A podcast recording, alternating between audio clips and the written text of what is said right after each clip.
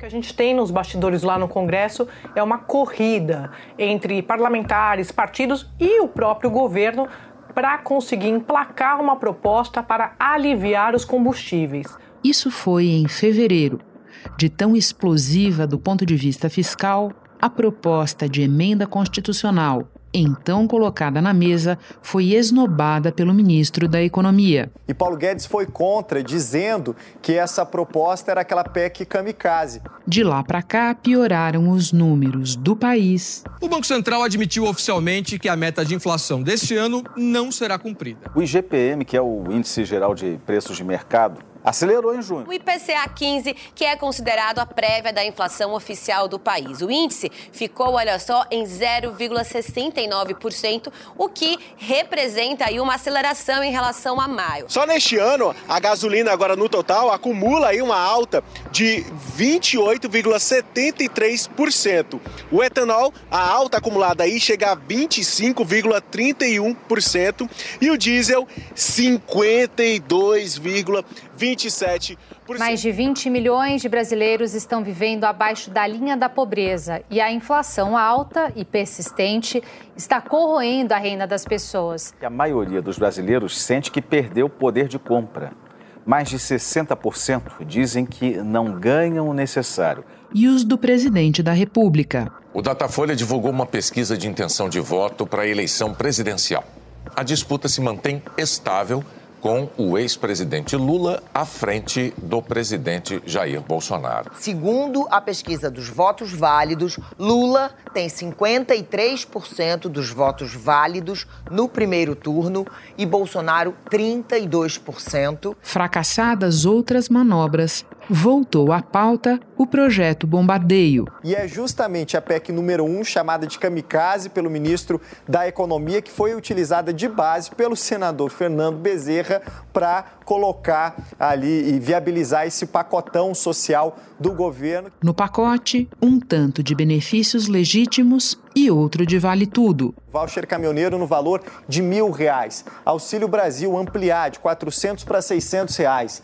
Vale Gás, que era um Vale Gás dado a cada dois meses, com o valor referente à metade do botijão, agora vai ser o valor integral a cada dois meses. E também recursos que garantam a gratuidade a idosos no transporte e subsídio para o etanol. As medidas chegam a três meses das eleições e para valer até o fim do ano. Isso gerou questionamentos sobre a legalidade dessas ações, porque a lei proíbe criação de benefícios no ano eleitoral. Em uma tentativa de blindar o Planalto, o relator, com base na consultoria do Senado e em acordo com o governo, decidiu incluir no texto a decretação do estado de emergência, também com duração até 31 de dezembro. Ela contorna a PEC do teto de gastos, ela contorna a lei eleitoral e ela contorna a lei de responsabilidade fiscal.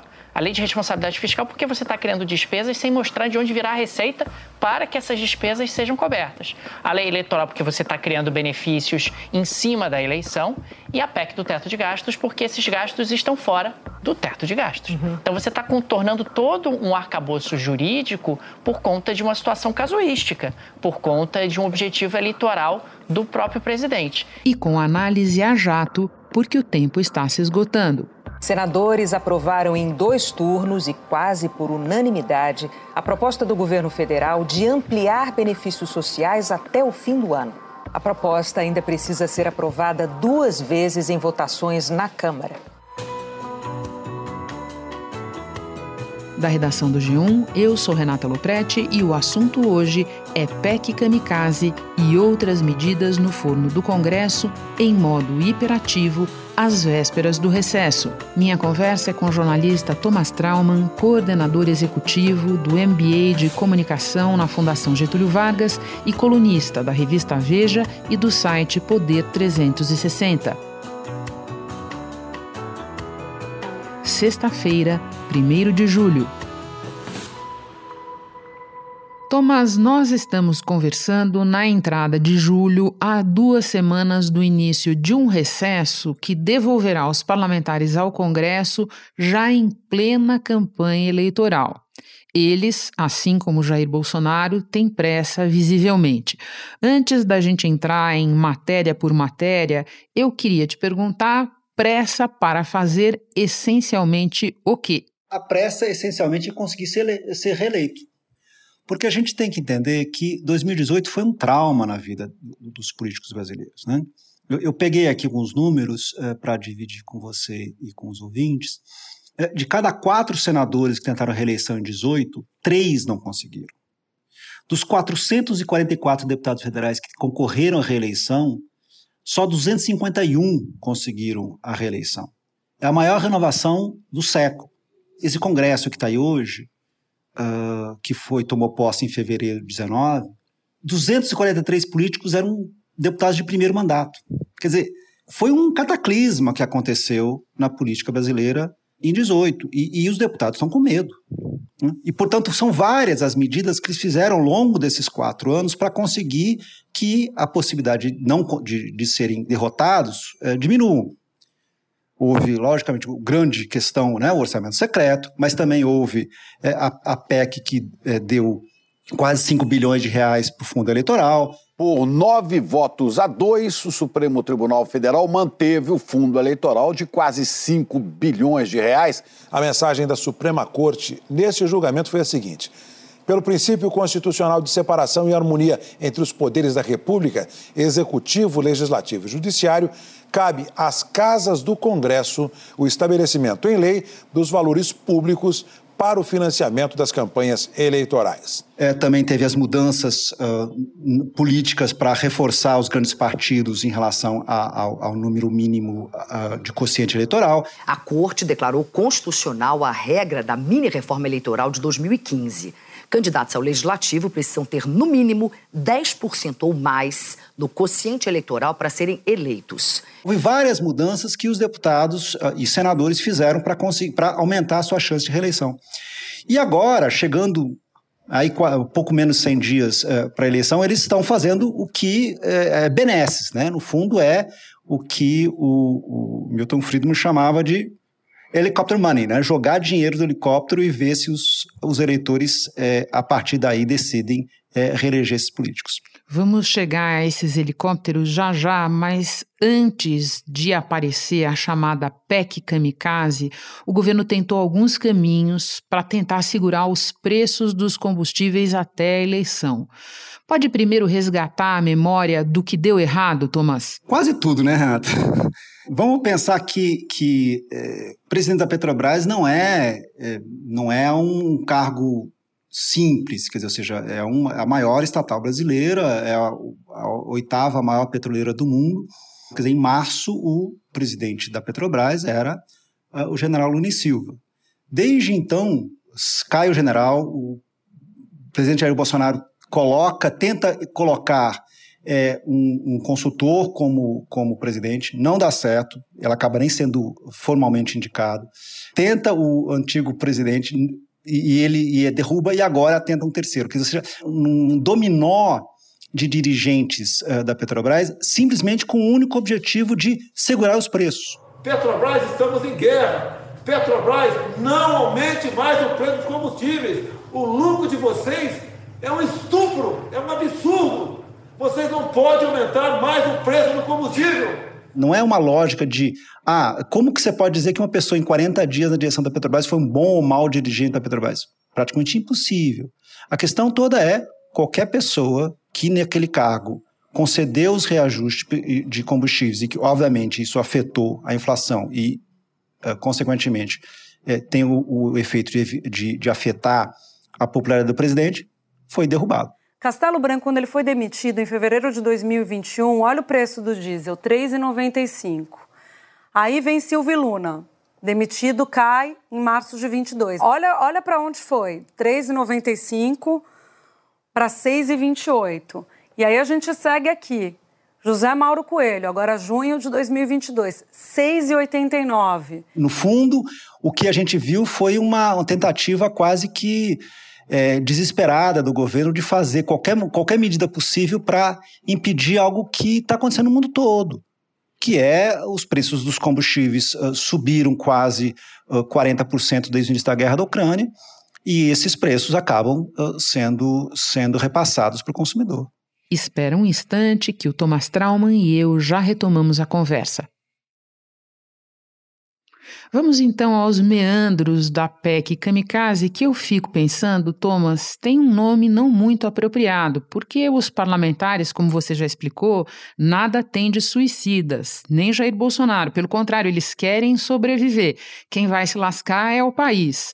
Podes nos explicar de que maneiras ela procura influir nessa lógica que você está descrevendo para nós? Tem que resolver o problema da alta dos preços dos combustíveis e outros problemas junto? Eu acho que o mais irônico desse processo todo é que esse nome kamikaze foi criado pelo Paulo Guedes. Né? A ideia original é de fevereiro, uh, do, do, senador Carlos Fávaro, é, lá do Mato Grosso, uh, que criou uma proposta de emenda à Constituição em que ele, ele ampliava uma série de subsídios, etc., que chegavam por dois anos, que incluía todas as benesses que a gente. árvore de Natal, né? Todas as bolas que você podia colocar ali dentro. É, mas vale caminhoneiro, subsídio de transporte público, vale gás, enfim. A proposta inicial era o governo federal compensar os estados que decidissem zerar o ICMS, Imposto Estadual sobre Combustíveis. A União repassaria quase 30 bilhões de reais. Mas a conversa com os governadores não avançou e o Planalto abandonou essa estratégia. Por isso, o senador Fernando Bezerra Coelho resgatou outra proposta de emenda à Constituição que já está no Senado e amplia ações sociais. Essa PEC foi duramente criticada pela equipe econômica do começo do ano. Eles argumentam que haveria uma renúncia fiscal em torno de 100 bilhões de reais. E na época aquilo é, assustou a equipe econômica, que batizou aquilo de kamikaze. Passado quatro meses, o próprio governo recupera essa PEC, coloca é, é, o seu ex-líder como relator dela é, e a transforma numa forma de tentar ver que, que, de algum jeito, conseguir fazer com que passe é, um aumento do auxílio emergencial, consiga passar um aumento é, do, da cobertura, do, do, Vale Gás e crie um valor para um voucher para os caminhoneiros. Quer dizer, o que o governo considerava absurdo, impossível, fora de questão em fevereiro, agora se torna é, a última alternativa eleitoral é, do presidente Bolsonaro chegar ao segundo turno.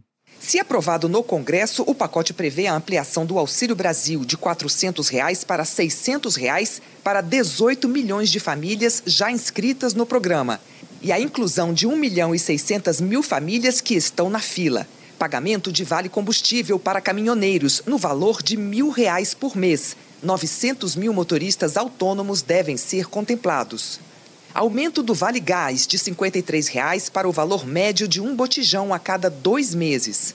Além disso, a União compensaria gastos dos estados com transporte público de idosos e que derem incentivos aos produtores de etanol. Essas despesas vão ficar de fora das regras de controle fiscal, como o teto de gastos. Durante a votação, o relator fez ainda algumas mudanças. Incluiu no texto mais um benefício para taxistas. A medida aumenta os gastos em 2 bilhões de reais.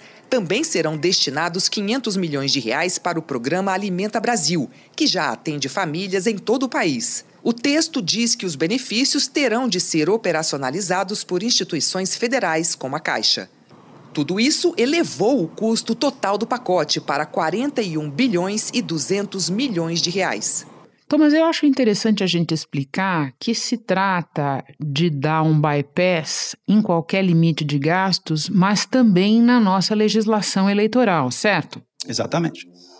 É, é a legislação eleitoral brasileira que não é ruim, ela é, ela é boa se fosse cumprida, mas ela é boa, no fundo, ela tenta Uh, apesar do, dos dirigentes terem o direito à reeleição, ela tem uma série de limites até onde os, o, o, governante pode ir. Inclusive do ponto de vista de data, de calendário. Né, Exatamente, né? do ponto de vista de calendário. Quer dizer, ou seja, ele não pode, por exemplo, é, dar aumento de salário nos últimos seis meses para os servidores públicos. Ele não pode é, é, criar contratos novos nos últimos seis meses. Ele não pode abrir despesas novas nos últimos seis meses. Para quê? Para dar um mínimo de condições, paridade entre ele e seus adversários. Logicamente que, uma vez que ele está no cargo, ele, ele tem, logicamente, a grande vantagem.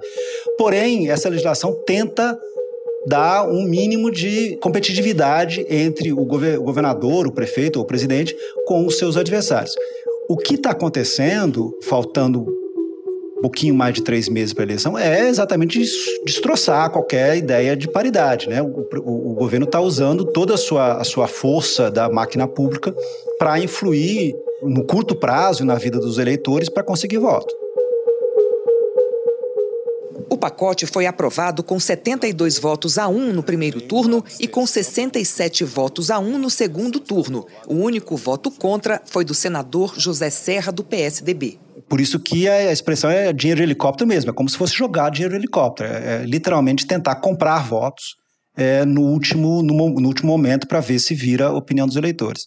Thomas, esse artigo que acabou caindo é o que estava levando muita gente a chamar a kamikaze também de PEC do golpe. Eu nunca vi isso. O artigo 2, inciso 4 desse texto de Fernando Bezerra para essa PEC. A proposta de supressão, de suspensão da legalidade, pelo menos em matéria de controle fiscal. Ainda que esteja circunscrito à matéria fiscal, é um texto redigido de uma maneira muito vaga, capaz de contemplar outras liberdades autoritárias. Apelido que a gente também ouviu recentemente para uma outra proposta de emenda constitucional que acabou sendo deixada ao relento, aquela que permitia ao Congresso revisar decisões do Supremo. É a ideia de que o Congresso é, daria a si mesmo o poder de recusar ou de considerar uh, inconstitucional as decisões do Supremo que não fossem tomadas por unanimidade. Eu vou ler aqui o artigo 60 da Constituição, que diz o seguinte: a Constituição Federal não poderá ser objeto de deliberação qualquer proposta de emenda tendente a abolir: 1. Um, a forma federativa do Estado. 2. O voto direto, secreto, universal e periódico. 3 a separação dos poderes. E quarto, os direitos e garantias individuais. São as cláusulas pétreas. Qualquer modificação que altere um desses conceitos não pode tramitar. Porque, no fundo, é a lógica toda do Congresso uh, tirar uh, do Supremo a decisão final que é uma coisa simples de qualquer aula de primeiro anista de direito, que, ou seja, os três poderes são independentes, mas a palavra final é da justiça. O Congresso simplesmente tentou tirar. E aí eu acho que é importante entender o seguinte: uh, existe uma possibilidade do Congresso aprovar isso e isso se tornar fato? Não. Politicamente, não. Mas o fato disso ter acontecido, do Congresso de ter sido feita oferta, disso ter sido discutido, é uma sinalização que o Congresso está dando para o Supremo para dizer: olha, aqueles tempos em que o Supremo intervinha no, no, no, no Congresso, caçava é, mandato de, de deputados é, é, por si, é, mandava prender senador, uh, decidia que uma CPI devia ou não devia acontecer é, e fazia ordens em questões internas do Congresso, esse tempo acabou. E, e se vocês continuarem, nós vamos tentar interferir no mundo, dentro da área de vocês. Quer dizer, claramente, eu acho que a sinalização foi dada e ela foi, em parte, compreendida pelo Supremo.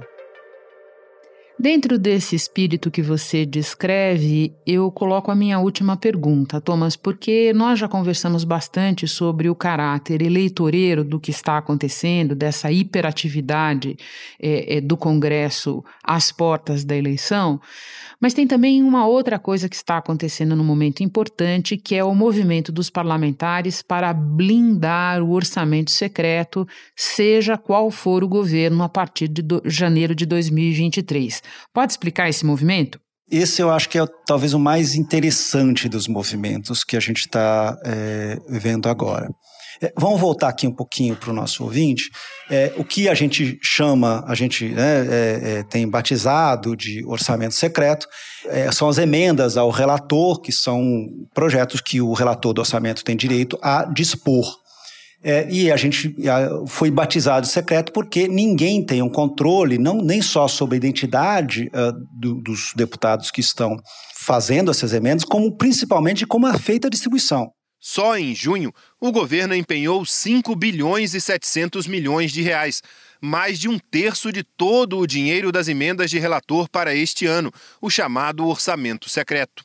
O pagamento dessas emendas não exige identificação de quais parlamentares solicitaram a verba, nem a distribuição igualitária entre deputados e senadores. Do dia da prisão do ex-ministro até ontem, já foram efetivamente pagos 4 bilhões e 300 milhões de reais. Essas emendas, elas deram 16 bilhões, mais de 16 bilhões de reais eh, no ano de 2022. E havia uma, uma coisa muito lógica, quer dizer, ou seja, o, o Arthur Lira, que pertence ao Partido Progressistas, acertava quais deputados iriam receber, uh, iriam ser agraciados com as emendas, e as emendas eram liberadas pela Casa Civil, que, pertence, que é dirigida pelo Ciro Nogueira, que é o presidente do Partido Progressistas. Portanto, você tinha ali é, uma, uma operação muito azeitada de como o dinheiro das emendas chegava diretamente aos, às prefeituras. Em geral, no Brasil, Uh, o orçamento ele pertence ao executivo e não ao legislativo, né? Houve uma o, o legislativo estava tomando do executivo o direito de comandar todas essas verbas. O candidato Lula eh, já declarou várias vezes que uma de suas prioridades, já no início do seu governo, será acabar com esse orçamento secreto e retomar o orçamento, o orçamento uh, para o, o, o, executivo. O que o, o Arthur Lira e, e, seus, e, e sua equipe é, estão fazendo com essa emenda da blindagem é exatamente isso, é tornar obrigatório, né, a palavra uh, jurídica é impositivo, o, o, as emendas de relator a partir de 2023, o que significa que o executivo se torna obrigado a cumprir todas as emendas. No fundo, é um seguro, né? Dizer, caso o Bolsonaro se reeleja, a Tulira provavelmente também vai se reeleger, nesse caso, é presidente da Câmara, e tudo segue como antes no quartel de Abrantes. Porém, caso o Lula seja reeleito, tanto Arthur Lira como suas, os seus é, é, aliados têm garantido que as suas emendas serão cumpridas. Thomas, você sabe que é um convidado dileto do assunto, sempre um prazer conversar com você. Bom trabalho, volte de novo. Eu que agradeço, Renata. Muito obrigado pela oportunidade. Este foi o assunto podcast diário disponível no G1, no Globoplay ou na sua plataforma de áudio preferida. Vale a pena seguir o podcast na Amazon ou no Spotify, assinar no Apple Podcasts, se inscrever no Google Podcasts ou no Castbox e favoritar na Deezer. Assim você recebe uma notificação sempre que tiver novo episódio. Comigo na equipe do assunto estão Mônica Mariotti, Isabel Seta, Lorena Lara, Tiago Aguiar, Gabriel de Campos, Luiz Felipe Silva, Tiago Kazuroski, Gustavo Honório e Etos Kleiter. Eu sou Renata Loprete e fico por aqui. Até o próximo assunto.